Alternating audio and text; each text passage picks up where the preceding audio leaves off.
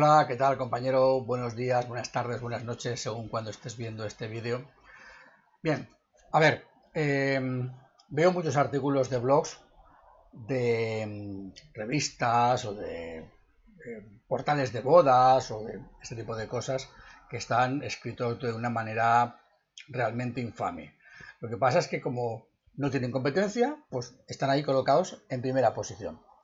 Bien, en el eh, artículo anterior, en el vídeo anterior, te hablé de cómo escribir un eh, post para que se posicionara rápidamente, pero no hablamos de la estructura, el andamiaje, la arquitectura, la anatomía del post para colocar todo ese contenido de un modo que esté ordenado y que a la vez tenga eh, una estructura, digamos, periodística o, de redacción que realmente ayude al posicionamiento y ayude también a la lectura, ¿vale?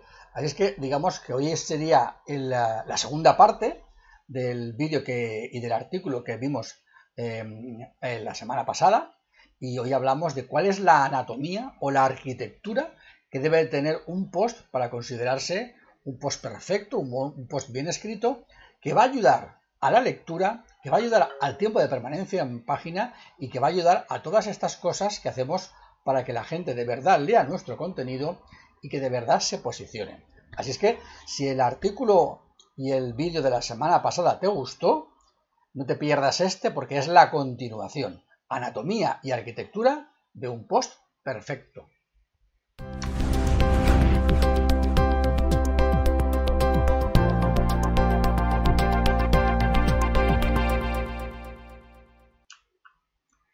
Bien, lo primero que tenemos que tener claro a la hora de escribir un artículo es que tenemos que tener una gran idea. Porque sin una gran idea, evidentemente, el post ya podremos hacer lo que queramos, que no va a servir para nada. Bien, una cosa que se utiliza mucho en, marketing, en SEO, es lo que se llama la técnica del skyscraping, ¿no? o arañar el cielo, que básicamente lo que consiste en yo quiero escribir un artículo sobre ideas para una boda original, pero no sé cómo escribirlo, no sé qué título ponerle, no sé realmente qué hacer. Bien, pues te vas a Google, ventana de incógnito, y pones justamente eso, ideas para una boda original, por ejemplo, y buscas en Google a ver qué es lo que sale. Bien, te darás cuenta de que los primeros dos, tres artículos son siempre pues de bodas thank you, bodas.net, el blog de bodas de Pepita o de Pepito, lo, que sea, ¿no? Van a ser siempre, eh, perdona que me pica un ojo, em, van a ser siempre artículos de portales. Los artículos realmente están muy mal escritos, tienen una redacción horrible, una estructura mm, infumable, pero claro, si en una carrera de dos personas se presentan, en una carrera de coches se presentan dos personas, seguro que alguien queda el segundo, ¿verdad? Bien, este es el problema, no hay competencia. En estos sectores, en estos nichos no hay competencia. Siempre los portales quedan los primeros. Bien, lo que yo haría, por ejemplo, si quiero escribir un artículo sobre eh, ideas para una boda original o una boda divertida, es irme a Google, eh, Dana de incógnito, hacer esta búsqueda, abrir 10, 15, 20 artículos que me parezcan que por subtítulo puedan ser interesantes, los leo y a partir de ahí yo veo de lo que habla la gente. Yo como fotógrafo también tengo mis propias ideas. Por lo tanto, yo antes he hecho una lista de ideas. A esa lista de ideas le añado las que puedo encontrar por ahí. Eh, no digo que añado el texto, añado la idea, el concepto, ¿no? Ah, mira, pues esta idea no se me había ocurrido, ¿no? Vale. La, añado. Bien. Perdonad. Eh, total, ¿qué? ¿Qué es lo que vas a hacer? Lo que vas a hacer es conseguir que tu artículo tenga todo lo bueno del tuyo, más todo lo bueno que puedas encontrar por ahí, ¿vale? Sin plagiar, simplemente como concepto, ¿vale? Eh, plagiar está muy mal, ¿vale? Fusilar está muy mal. Eh, incluso no estaría de más que si coges muchas ideas de un artículo, puedas decir en el pie del artículo que veas inspirado en tal artículo. Eso sería, digamos, algo que deberías hacer. Si tu artículo está, digamos, basado en más de un 50% en un contenido, deberías de citarlo porque sería, digamos, honesto y sería lo lógico. Pero estamos hablando de otra cosa diferente. Estamos hablando de que tú tienes tu artículo ya en la cabeza, estamos hablando de que en ese artículo en la cabeza vas a ponerle pinceladas de otros, con lo cual realmente no estás copiando contenido, te estás inspirando en ideas que hay por ahí ya ¿vale? Y con eso, ¿qué es lo que estás haciendo? Intentar que tu artículo tenga el mejor contenido posible de Internet en ese tema. Muy bien, ya tenemos claro el tema, tenemos claro el contenido, hay que encontrarle un título. El título es la parte más importante de un, artículo, porque el título es lo que va a hacer que la gente entre o que no entre. A mí me gustó mucho un ejemplo que, leí en un curso que hice con Maider Tomasena, pues la cito porque es una idea suya, que decía, no es lo mismo poner eh, en un blog eh, receta de tarta de manzana, que eso no te dice nada, a decir eh, cómo hacer tarta de manzana jugosa sin gluten en 5 minutos. Ya te está dando mucha más información y por tanto va a ser más fácil que quieras a leer, a entrar a leer ese artículo, ¿verdad? Bien, pues esto es lo mismo. Si yo digo simplemente ideas para una boda original, no sé qué me estás diciendo. Ahora me dices las 50 ideas más originales para hacer una boda divertida. Bueno, a lo mejor sí que me interesa ya leerlo, ya me estás dando una manera diferente, ¿no? Entonces, el título es muy importante. El título es realmente aquello que va a hacer que la gente se pare y diga, ostras, esto me puede interesar.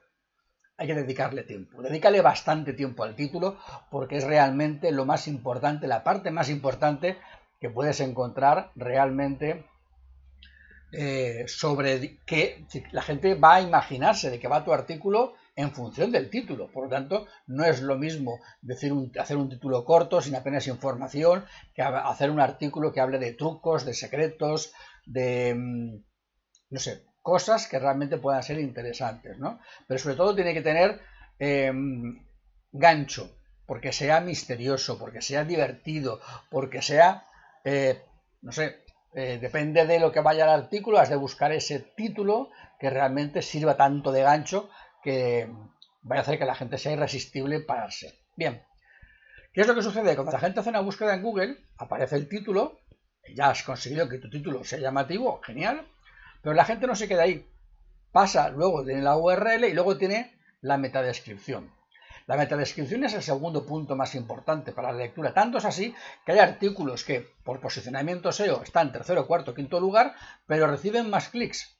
Y reciben más clics porque su metadescripción o su título y su metadescripción son tan potentes que son más llamativos que los que están por encima. ¿vale? Por tanto, tú puedes ascender en escala, puedes ascender en posiciones si consigues que tu tasa de clics sea más elevada. Y tú consigues tu tasa de clics más elevada por el título y por la metadescripción. La metadescripción no puede ser simplemente una repetición del título. La metadescripción debe ser, debe tener chicha, debe tener algo más de información que el título, algo más de información y que debe de ser tan interesante como para que digas, ostras, entre el título que ya me ha parecido bien y, el, y, la metadescripción que me está abriendo la boca, tengo que entrar a leer esto, ¿vale?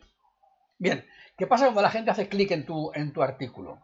Cuando la gente hace clic en tu artículo, en, tu, en el buscador, y entra a ver tu artículo, lo primero que se va a encontrar es, con el título otra vez, una foto de cabecera, ¿vale? Una foto de una, digamos, una imagen destacada, ¿vale? Y ya luego el texto. Esa imagen destacada, hombre, no es que sea básica, pero influye. Influye en que la gente vea que de alguna manera em, sigue con la coherencia, o has puesto una imagen de un banco de imágenes por rellenar, no, esa, esa imagen debe de ayudarte también, ¿no? Eh, debe ayudarte a, captar la atención, a captar el interés. Debe ser una imagen un poquito cuidada. Bien. Vale, pasamos del título, pasamos de la, de la imagen de cabecera y nos metemos ya en el cuerpo. ¿Qué me he encontrado muchas veces? Me he encontrado muchas veces con gente que escribe un artículo y entra a saco, ya en la primera frase, a explicar el artículo, así sin anestesia. Esto es un gravísimo error. Tú no puedes empezar un artículo directamente a saco madraco explicándolo. No. Tienes que hacer una introducción, o como se dice en periodismo, una entradilla. Esa introducción o entradilla pueden ser dos, dos párrafos cortos, cuatro, cinco, seis líneas. Lo que haces es explicar el problema que estás resolviendo en tu artículo, darle una pequeña idea de qué cosas va a aprender leyendo tu artículo, algún tipo de razonamiento psicológico, emocional, racional, lo que sea, para que se dé cuenta de que el artículo realmente le va a solucionar un problema o le va a ayudar a gestionar algo que está buscando. ¿no? Por eso está leyendo ese artículo, porque le apetece hacer tarta de manzana, además la quiere sin gluten y le estás planteando que así como otras tartas de manzana se hacen en hora y media, esta es una receta nueva que se hace en 10 minutos. Vas a ahorrar mucho tiempo y vas a tener más tiempo con tu familia y vas a poder hacerlas con mucha más facilidad. Estás dando argumentos para leerlo. Yo quiero esto, ¿no? Bien, sin esa entradilla, ¿eh? sin ese resumen o sin ese, digamos, eh, sin ese aperitivo, eh, la gente, si se pone a leer directamente el artículo, empieza ya en materia y dices, uy, uy, uy, ¿y esto de qué va? Y esto de... Y a lo mejor hace scroll, ve que es muy largo y dice, uy, ya lo leeré. Pero realmente no sabe lo que le estás contando, no sabe lo que le vas a enseñar. solamente sabe el título y poco más. Con esa entradilla le estás generando, digamos, suficiente hambre como para que diga, sí, lo quiero leer, ahora no tengo tiempo, ahora no puedo, me lo dejo, pero lo leeré. Sirve para eso. Y por eso es fundamental. Cosas que no debes hacer nunca en la entradilla, jamás, que están prohibidas. Empezar diciendo, hola, soy Pedro Marín y vengo a hablarte en mi blog de no sé qué, no sé cuántos. No, eso no sirve.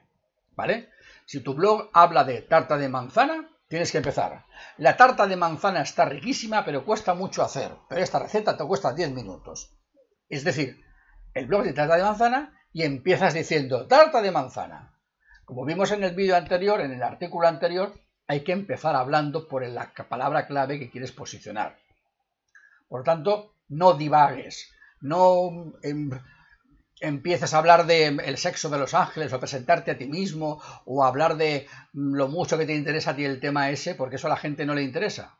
O sea, empieza hablando ya de qué va el artículo, explica de qué va el artículo. No te presentes, no digas hola, no digas buenos días, no digas eh, que ganas de hablar de esto, o sea, no, céntrate en el tema, céntrate en el tema y empieza directamente hablando por aquello que tienes que hablar, ¿vale? Eso es fundamental en el tema de, la entradilla. Bien, ya tenemos la entradilla, maravilloso.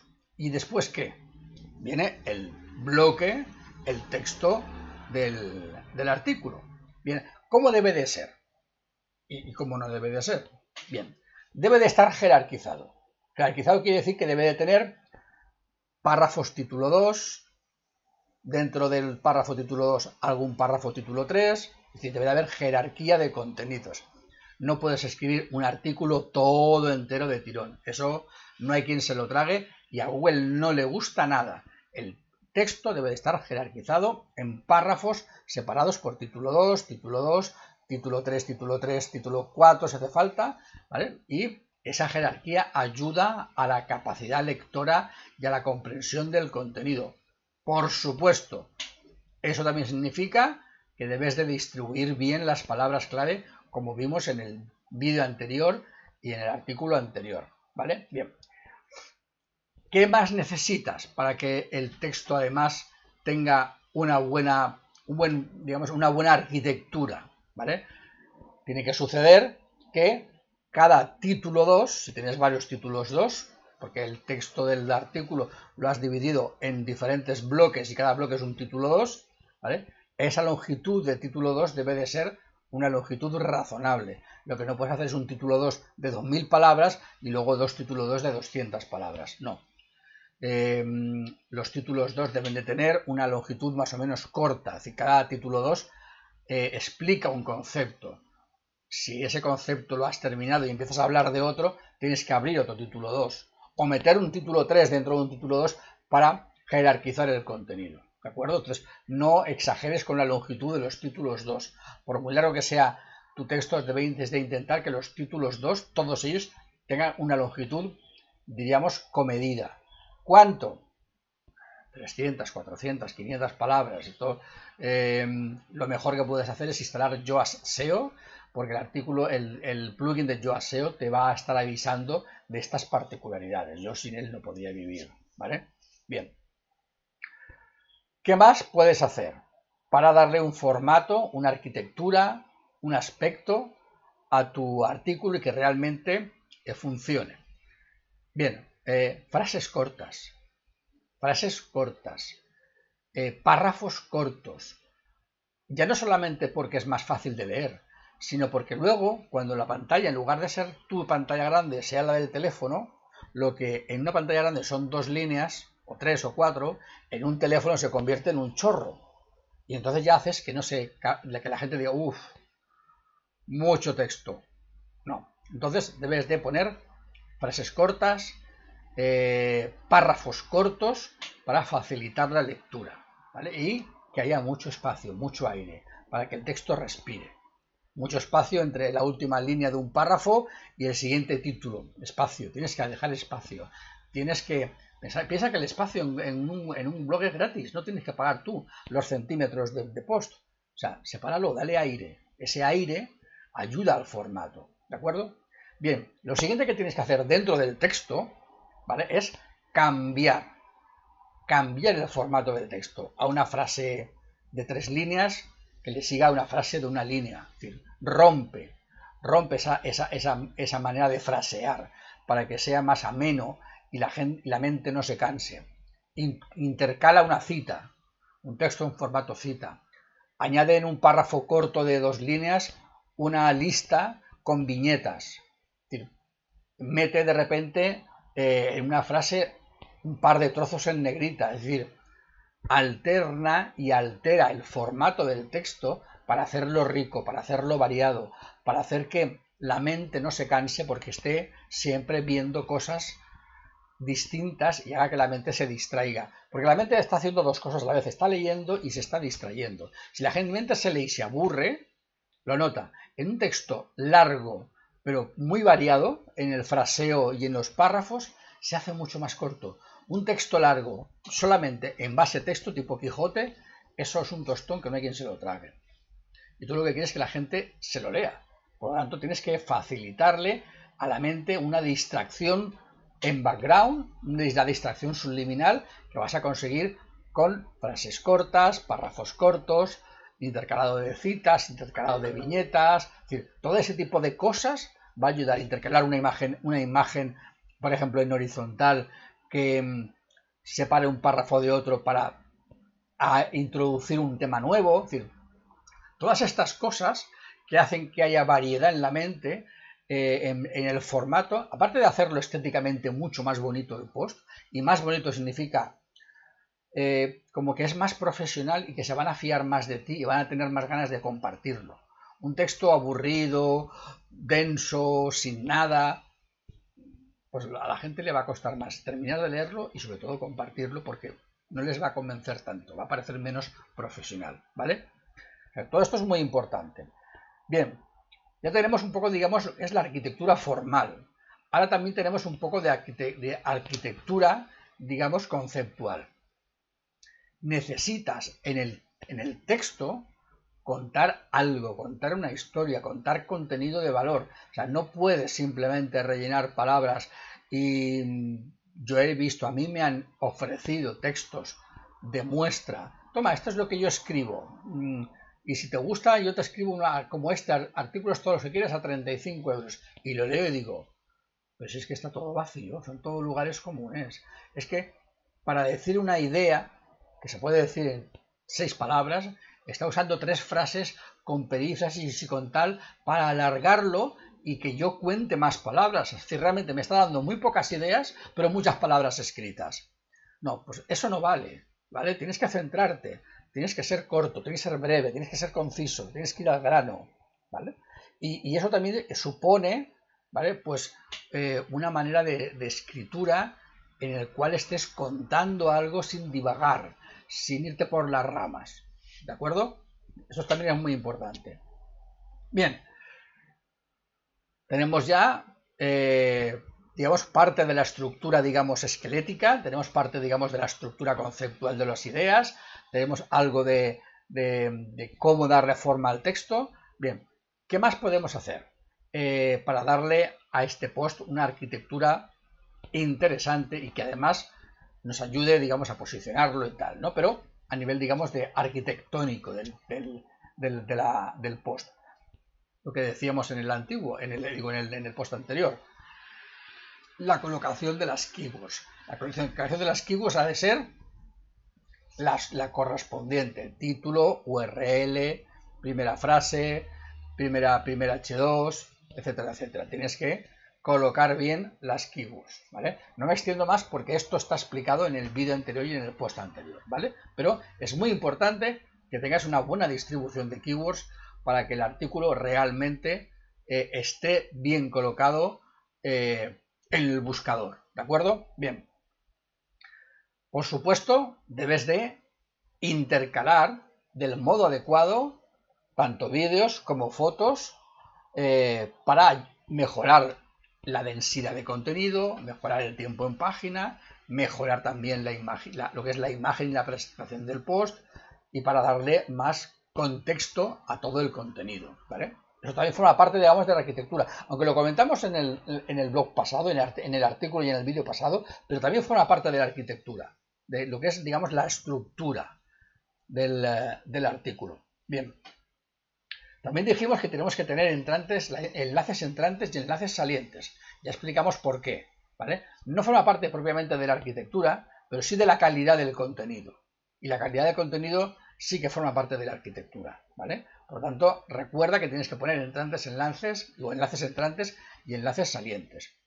Bien, cuando ya has acabado todo el post, ya has puesto todo el contenido multimedia, las fotos, los textos, los diferentes párrafos, frases cortas, las listas, las viñetas y las listas numeradas, las citas, toda esta serie de cosas, tiene que terminar el post.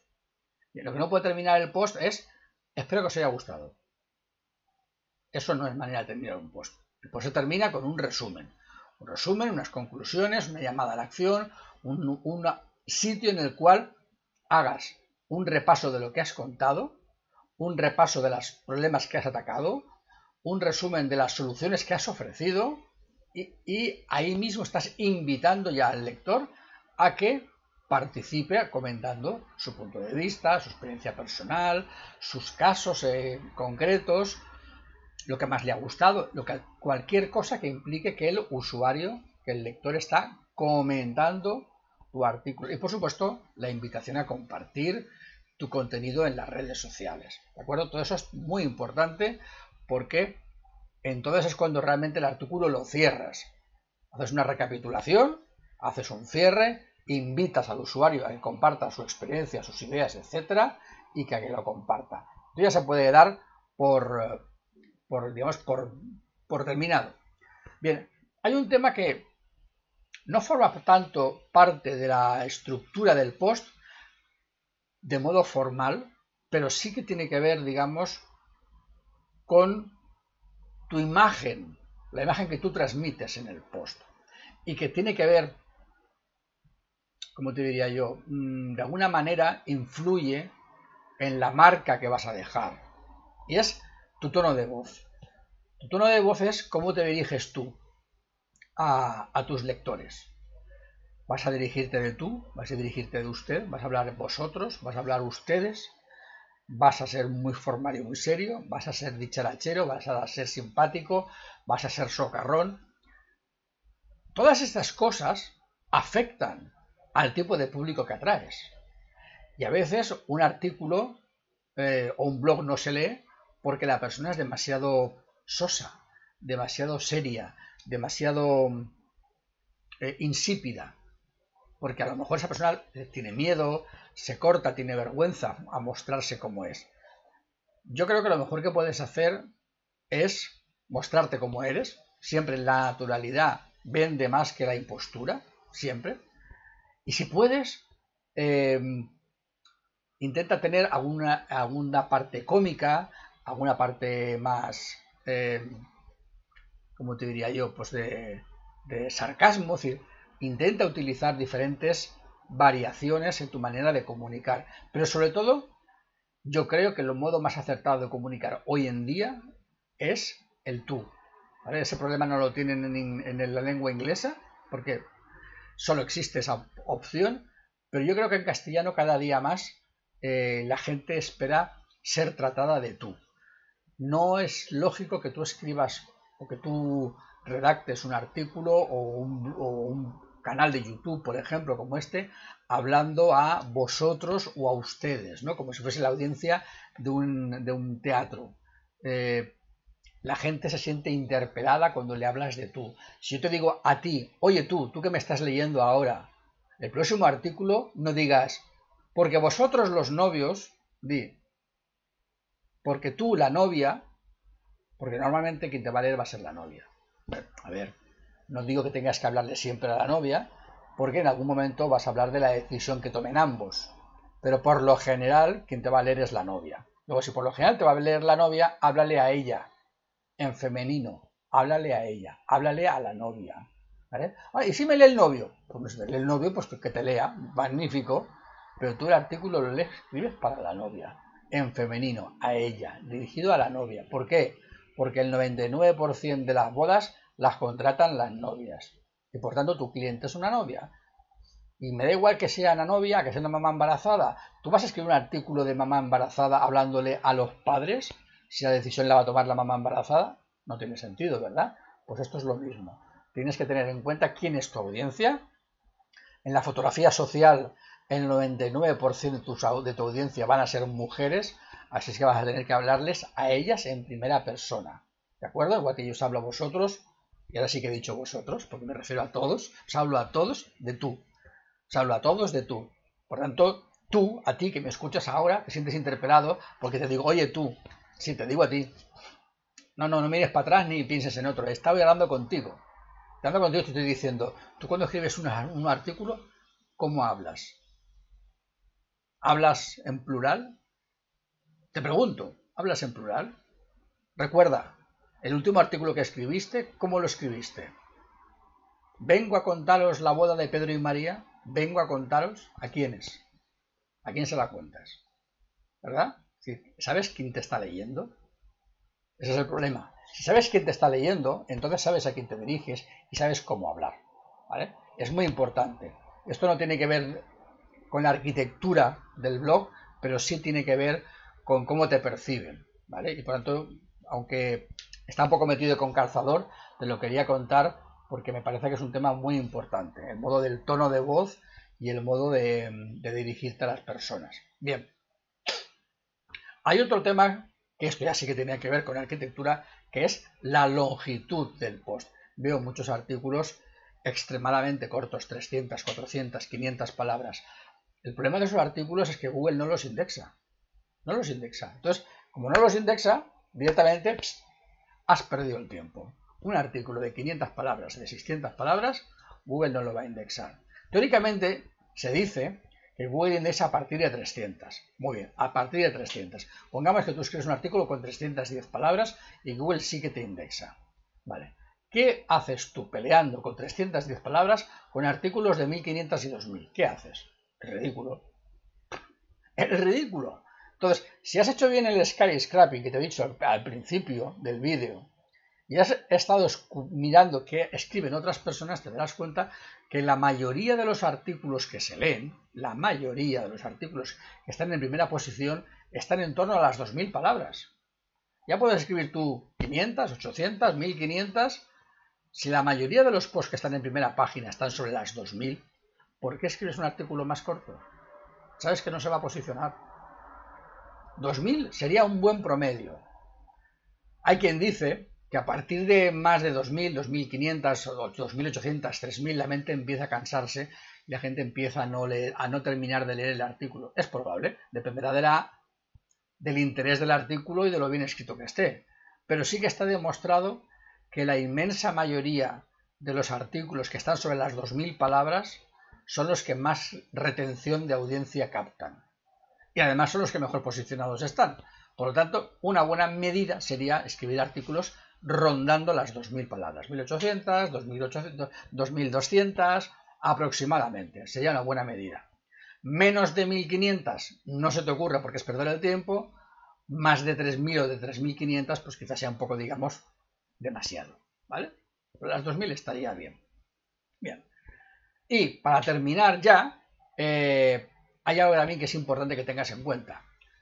Esta arquitectura de contenido que hemos desvelado hoy, ¿no? El tema del título, eh, la, la metadescripción, la entradilla o resumen inicial, los diferentes párrafos, etcétera, etcétera, el resumen final. Todo esto no tiene ningún sentido si escribes un artículo hoy y otro dentro de seis meses. No. Tienes que tener frecuencia. frecuencia no es, bueno, yo escribo cuando sale la luna. Ya, es que es demasiado poco. ¿Vale? Cuando digo frecuencia debe de ser, tú tienes que pensar en que has de publicar todos los días de la semana a la misma hora a ser posible. Por ejemplo, si decides, voy a escribir una vez a la semana. No puedes escribir una semana el jueves y la semana siguiente el viernes. No deberías.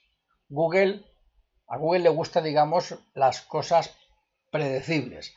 Si Google sabe que todos los domingos publicas, sabe que todos los lunes hay un artículo nuevo. Pero si sabe que todos los domingos publicas, pero a veces publicas el domingo, a veces el lunes, a veces el martes, a veces el sábado, a Google le haces un lío y Google no sabe realmente qué es lo que haces. Por lo tanto, procura que siempre sea exactamente el mismo día de la semana. Aunque me digas, no, es que voy a publicar una vez al mes, me da igual. Publicas una vez al mes, pero publicas siempre el primer domingo de cada mes, o siempre el día uno, o siempre el... Es mejor que sea un día de la semana. Siempre el primer viernes de cada mes, ¿vale? Bien, pues, o cada cuatro viernes. Genial, cada cuatro viernes, cada cuatro viernes publicas, o cada cuatro domingos publicas. ¿vale? Pero no puedes estar publicando cada vez cuando te dé la gana, porque esa irregularidad hace que Google sospeche de ti. Sospecha de que tú no te lo tomas en serio, y si tú no te lo tomas en serio, Google tampoco te va a tomar en serio. Google te toma en serio cuando tú te lo tomas en serio. Y tú le demuestras a Google que te lo tomas en serio cuando eres cuadriculado con tus fechas y horarios de publicación. Es lo que hay. ¿Vale? Bien, esto no forma parte de la arquitectura, pero sí digamos que ayuda a comprender cómo funciona Google y qué es lo que Google espera de ti y qué es lo que te va a ayudar a ti a que tu post sea perfecto en arquitectura, como estamos diciendo ahora, y perfecto en contenido también, como decíamos la semana pasada, y que entre ambos contenidos y ambas cosas tu artículo se posicione muy rápidamente. Eh, hablando de esto precisamente, la semana pasada, después de publicar el artículo, eh, el eh, lunes por la tarde, un cliente mío me dijo que su artículo, el primer artículo que había escrito con mis indicaciones, había conseguido pasarlo a primera página, a primera posición, en solo siete días. Primera posición, justo debajo de Bodas Thank You y de Bodas.net. Pero para mí eso es primera posición.